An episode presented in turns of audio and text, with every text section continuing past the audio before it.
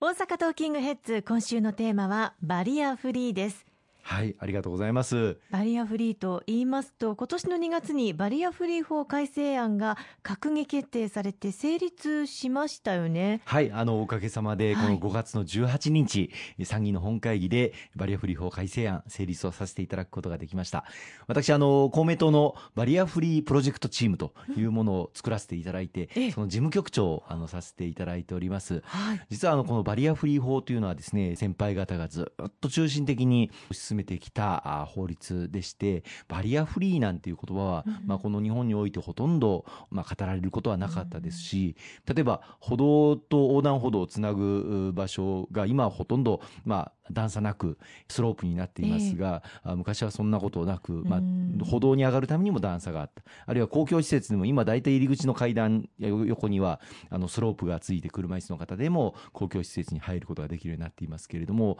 そんなことはまあほとんど十数年前はなかったですよね、はい、あるいはまあバスでも今低床バスといいまして車椅子でも乗りやすいバスが増えてきたりとかあるいはあ展示ブロックこれも各地、まあ、随分と整備されたなというふうにあの思います。ます。でこうしたことを、まあ、実は2006年のバリアフリー法の大きな改正の時に整備をさせていただいたんですけれども当時このバリアフリー法を改正するにあたっては事業者と障害団体の方々の意見の対立っていうのが非常に深刻で、まあ、なかなか難しかったんですね。はい、でまあ、事業者の方々の声を聞いてらっしゃる、まあ、自民党の議員の中にはこのバリアフリー法を改正することにまあ反対の声もあったんですけれどもやはりこの障害者の方々あるいは高齢者の方々であっても車椅子で移動がしやすいそういう社会にしていかなければいけないと駅あるいは公共交通機関においてもエレベーターの設置こうしたことを進めていかなければいけないということを当時公明党を中心に決めさせていただいて、うん、2006年にバリアフリー法を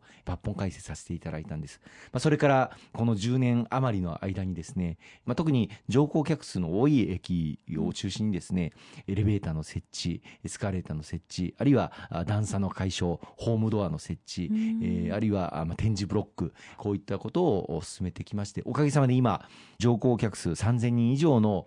駅につきましては90%以上の駅でバリアフリー化段差の解消というのが実現をした現状に今あります。これをさらにもう一歩進めていこうというのが今回のバリアフリー法の改正でここ半年近くの間ずっといろんな障害団体の方々のご意見をいただきながら法案の作成作業をさせていただいて、まあ、そのご意見をほとんどですね今回の法案の中に盛り込ませていただくことができて、まあ、それが与野党全会一致で可決成立をさせてていただくことができたということを、まあ、障害団体の方々からも大変に喜んでいただいております。本当に良かったなと思います。今回の改正におきまして目玉になっている部分というのはどういったことでしょうか？はい、あの様々なことを盛り込ませていただいているんですけれども、まずあの障害団体の方々からの大きなご要望であったバリアフリー法の中に基本理念というものをきちっと盛り込んでもらいたいということがありました、はい、そうした中で基本理念として共生社会の実現共に生きるそういう社会を実現していくというこの理念を盛り込ませていただくことができたことあるいは社会的障壁の除去要するに社会の中でそういった壁バリアを除いていくこうしたことを基本的な理念としてこの法律にまず魂を入れさせていただいたということと。それから各公共交通事業者、まあ、鉄道事業者であったりあるいはバスの事業者であったりこうした事業者がバリアフリーに取り組むための、まあ、ハード面で取り組めるエスカレーターをつけたりエレベーターをつけたり段差を解消したりホームドアをつけたり、まあ、こういったハード面で取り組めることもあるんですが、まあ、ハード面は予算が莫大にかかってしまう部分もあるんで同時にソフト面もしっかり取り組んでいく。例えば駅員さんの教育例えば車椅子の方がいらっしゃったらこういうふうにサポートをする、えー、あるいは今無人駅というのもあの地方によっては進んでますけれどもこの無人駅でもきちっと駅員さんが駆けつけて対応することができる。しかもそれも時間を置かずにちゃんと対応することができるようなそういうソフト面でも取り組みを行っていく。こうしたことを各事業者が計画をきちっと事業者として作成をすることを義務付けることにしたんですね、はい、だから各事業者がバリアフリーに対して本気で臨んでいかなければならないという社会をまず築くことを今回の法改正の中に盛り込ませていただきました。でもう一つは各市町村においてバリアフリーを進める地域を特定をしてその地域においてバリアフリーを進めるマスタープランというものを作っていただく、えそうしたことを進めていくことにしたんですね。これまではあの施設ごとにバリアフリーっていうのは進めてきましたので、はい。例えば駅には展示ブロックがある。うん。ので、駅の出口までは行ける。そして自分の行きたい病院に着いたら病院の中に展示ブロックがある。だから病院の中では展示ブロックに沿って視覚障害をお持ちの方が白状で移動することができるんですけど、その駅から病院までをつなぐ展示ブロックがなかったりする場合があるんです。ええですからそういうことを解消していくために